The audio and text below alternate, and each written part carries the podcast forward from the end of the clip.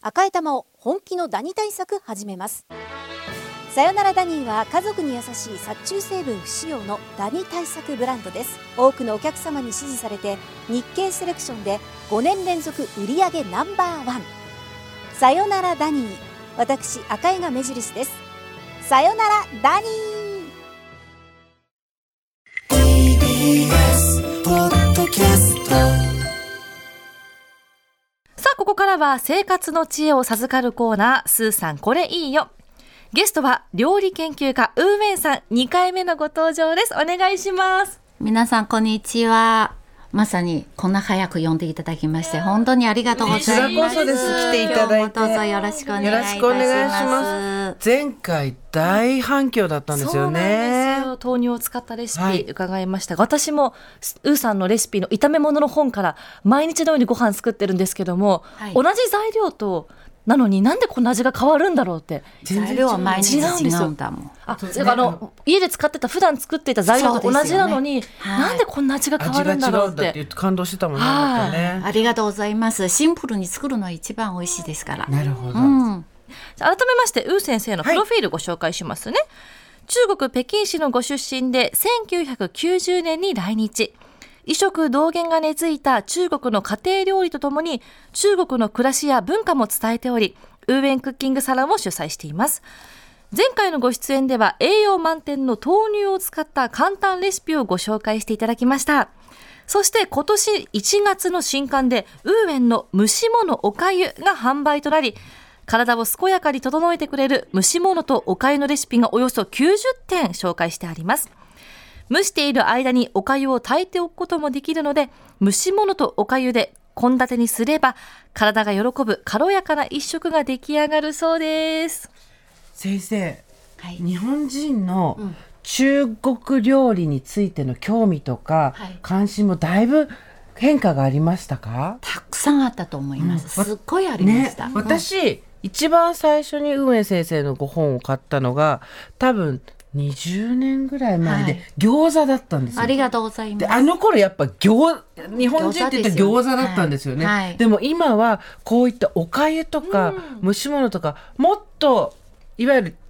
リアルなそう日家本庭料理そうそうそあのう暮らしの中にそうですよねどんな料理食べてるかっていうことをだいぶ皆様が興味が持つようになってきてますよね。中華料理って言ったら広東料理か北京料理とかだったのが、今もういろんなところの中華料理が食べられるし調味料とかもだいぶ手に入りやすくなりましたそもうんね。ですよね。特に今はインターネットは発達してるから、そうですね、買いに行くよりインターネットで買った方が早かったりとかすると思いますね。そうだからその生活と文化っていうところとメニューレシピっていうところがだいぶくっついてきたと思いますので、そんな中で今回はおかゆです。ね嬉しい。おかゆ私知りたいなって前回お願いしたら、すごく都合がよくおかゆの方が出たん ですよ。こんな奇跡があるかと思ってスーさんのためにありがとう作ったような感じです。そういやだってその日本のおかゆってやっぱり病気の時に食べるものなんですけど、いやーねだったり、あと七草がゆとかもそういうそうイベントでしかイメそーうジですがよないねです。。でも中国ではね本当におかゆは日常的な食べ物で、ねもういろんな食べ方、いろんな場面でおかゆを欠かせない生活をしているのは中国の暮らしですね。あの蒸し物っていうのは中華料理の中ではどんなとらわれ方をされてるんですか。蒸し物が炒め物とか調理法の一つですよ。すっごいポピュラーなものなので、うんだからその炒め物が油の力で借りないといけないですけど、蒸し料理の場合スチームですよ。は水の力で、もう本当にそれも野菜だったり肉だったり魚だったり蒸せないものがほとんどないくらい確かにうん一つの調理法と思えば、すごい幅広く考えられるようになると思いますよね。昭和の中華の印象だといわゆる油なんですよね中華料理言ったら、チャーハンさっきも餃子もそうだしホイコーローとかチンジャオロースとかもうクックドゥの世界ですよエビチリとかだけどこ中華料理って油っぽいじゃないんですよね、だから本当にこういうちょっと今までにはないものをどんどんですね、えー、とレシピで食べられるようになってて早速はい。いきましょうまずはですね、スーさんも興味津々のおかゆ。はい。簡単レシピを伺っていきます。ウー先生、おかゆの基本的な作り方から教えていただけますでしょうか。はいあのおかゆはとっても簡単ですので、はご飯を炊くと同じだと思っててください、はいえー水分量を変えたりとかすると思います。ね、あの例えば、えー、23人分の材料はお米は 100g に水を800で作れます。はいでお米を洗って浸水をさせ、えーあとはざるにあけて水切りをしてください、うんうんその後はお水と、えーこのお米をお鍋に入れて最初は強火にかけた方がいいと思います、はいで少しずつこの外側から、えー、でんぷんが出てくるんですけれども、アコンがもちろん出てきてうんいるんですけれども、それを気になさらないでください。はいで気をつけてほしいっていうのが、えー、鍋底に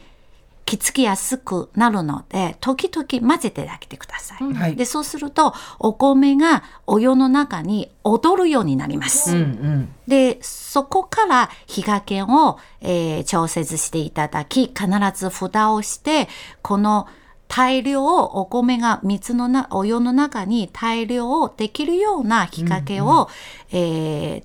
保っていれば、ご飯を炊くと同じ20分で出来上がります。最初強火ふしっかり沸騰させて、えーアクが出てきたら弱火にしてとにかくお米を対流させると、そうですなるほど10ね、分炊いたら完成、はいそうだってご飯炊く時には蓋を開けたりとかしないしなでいでしすょなよいねですね、はいということで今これが今シンプルなおかゆがはい、はいシンプルきましたおこれは味付けは何もしてないってことですよ何もしてないでねすえーいただきいただきまますすあこういうのが優しくてうんトロトロこれは私たちが風邪の時に食べるものだけどこっからどんどんアレンジが変わってくるってことだねそうですよお米の旨味を感じますね、そうですよ。そうやっぱりこうまのみおあの中国はおかゆはね飲むっていうこと飲むということですよ。食べるじゃなくだてだから水分量が違うんですよ。確かにお米を美味しくいただくんですけれどもちょっと水分が多くしていくはいっていうことですので、なそるほどのね穀物の栄養が水分に溶かしていくっていうのがおかゆ本来の姿です。確かに勉強になるね、うんでは基本のおかゆが分かったところでここからは簡単なアレンジレシピにも挑戦していきますまずはこちら冬ならではのりんごがゆすごいのいきなりいきなりりんごがゆきましたけどもあーびっくりすると思いますけれども。レシピもさっきのってびっくりしたんですけど、はい。りんごが本当にリンゴがゴロンと入ってるんですよそうですよ今どこのうちでもリンゴが多分あありるますあるうちもあめるちゃめちゃあります売りたいことがいっぱいあると思あるあうんるですけれどももうそのままかじるのもいいんですけれどもなんかちょっと基本のおかゆの中にまたリンゴを1個入れたりとかすると、えーこのおかゆのバリエーションをはいね増えていくだと思いますよこ。ちらこれどうやっどうやってて作るんですか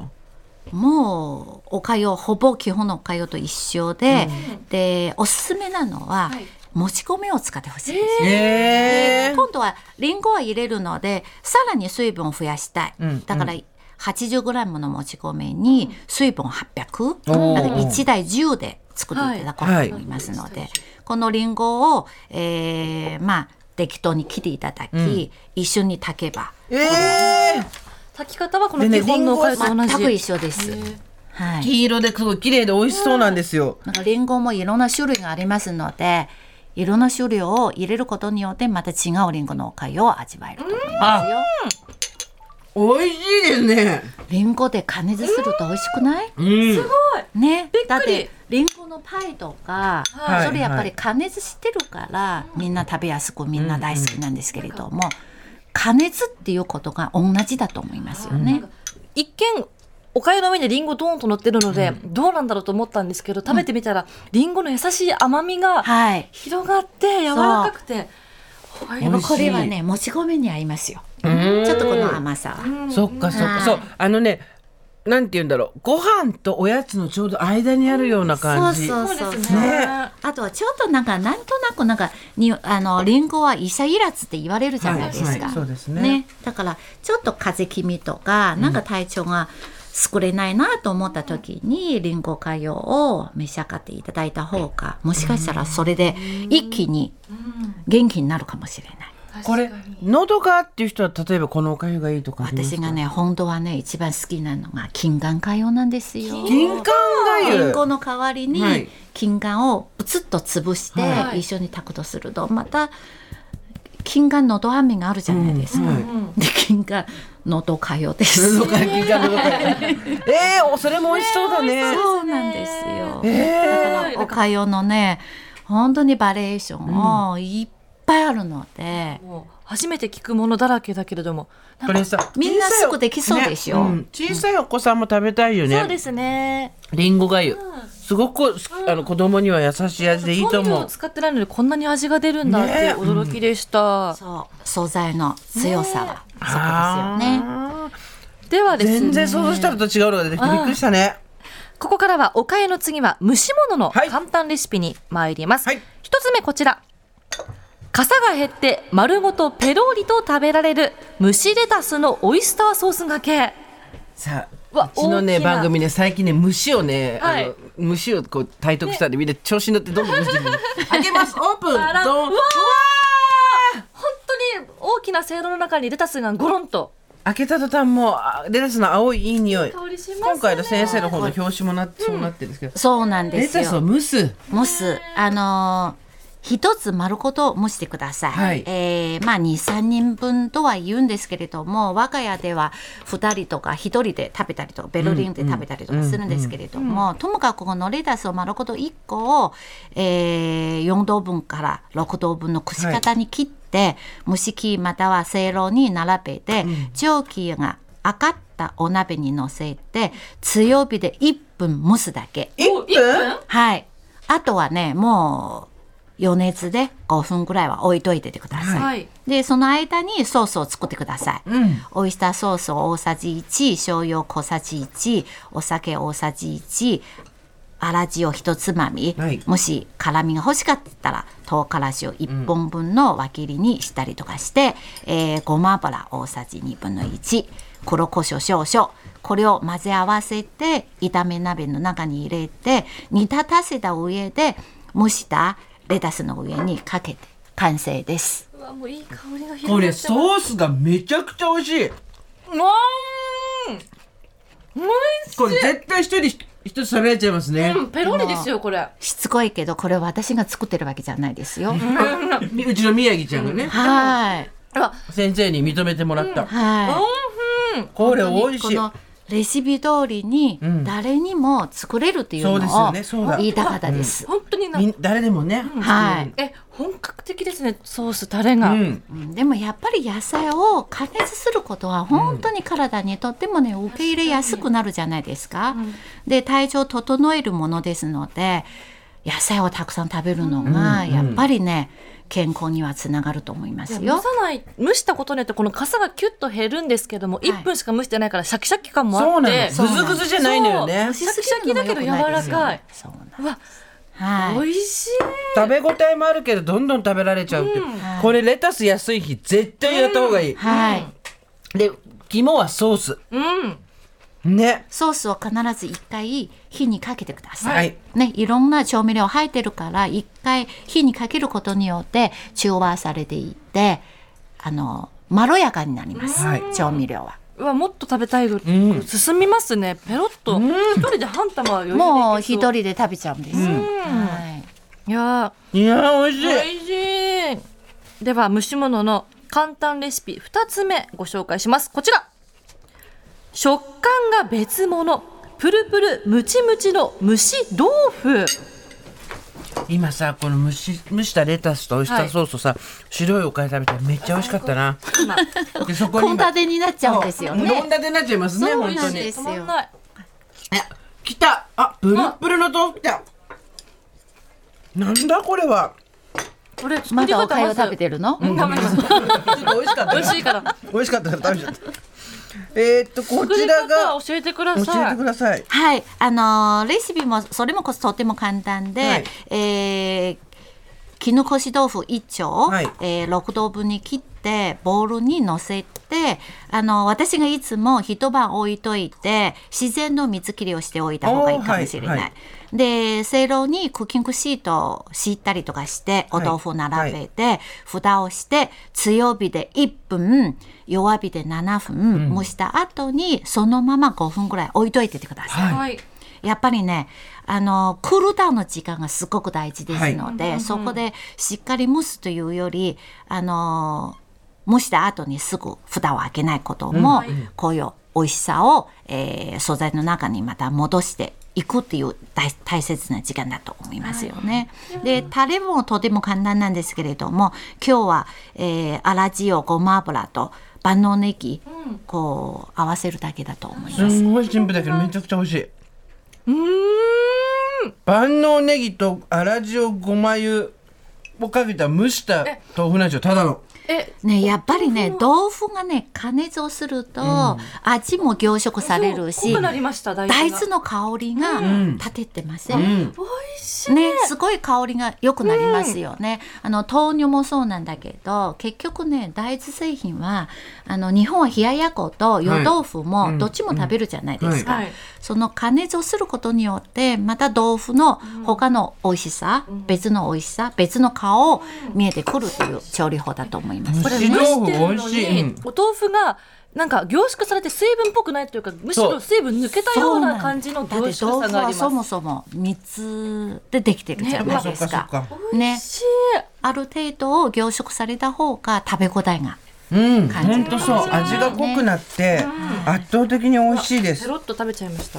うん。もう完全に今日献立なんだけ ど。なんかあの豆腐の料理なのにまだおかゆとはいレタスレ食べてるそうそう献立自分が献立を立てて食べてます。次に行けないっていう美味しいから。戻ったりあれでもリンゴを食べちゃった。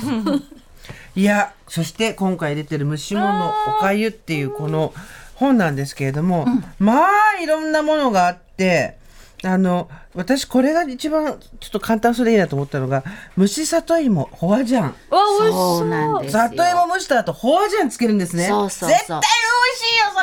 あのね、えー、お芋はい。 1個蒸しても3個蒸してもそんな時間かからないから、買ってきたのを一気に蒸して食べたい時にいろんな自分が味付けをしたいもはいのとつければ、もう芋も本当に時短でいただけるっていう蒸し料理の魅力だと思うんですよね。お肉とかお魚も蒸して調理することもあるんですもんね。もちろんですよ。も蒸し鶏蒸しもし蒸し物はね、もう出来上がった下ごしらえと思いません、うんうん。ね。すごい魚。あとね、これが、あの、外でしか食べたことがない、でもお家で簡単にできちゃうんですよ一匹でも、ね、白身魚の一尾蒸はし。これやってみたいけど食べたいごさ飯。これこそ進みますね。でも人が来る時に一匹を出すとやっぱテンション上がりますそうですよねね。そうですよおもてね。なし料理にもなりますね。そうなんです。よあと、サーモンの茶碗蒸し。はいもう全部作りたい。私、この間、ロンジン茶ってエビを覚えてかあら、ーもう本当に美味しい。美味しいでしょうね、お茶っはい葉っていうのもね、すごい気になりますよね。さあ、というわけで、コース料理が終わりま して。 ねまだまだお話伺いたいんですけども、お時間となってしまいましたので最後に皆さんお知らせお願いします。もう今度も知らせがあるんですけど、ちょっと時間が空くんですが、秋にまたこのシリーズで、お鍋とスープの本を、はい、もう2月から、えー制作を始まっているんですけれどあそも、うなんですねあの、その時も読んでいただきたいですけれども、もちろんもちろんちょっと空いてしまうので、夏には、夏野菜の蒸し料理にも、ちょっとすっごく夏野菜は蒸し料理に向いてるのでそうなんだその時読んでいただけませんでしょうか。大丈夫です。秋と夏ブッキングよろしく隅でよろしくお願いします。みんな待ってるから ね。ね楽しみ。嬉いねわあ、あり蒸がとうしございとますこんなに食感変わったり印象ガラッと違うんですね。そうですよ。だから蒸し料理はどうしても冬のイメージとかあると思うんですけど、うんそうですね夏野菜は蒸し料理に最適ということを、はいあの夏には忘れないでくださわい。かりました。もう手帳に書いておきましょう。はい。ありがとうございました。というわけで、今日のゲストは料理研究家のウーウェインさんでした。今日もありがとうございました。ありがとうござこちいまらしたこそです。ありがとうございました。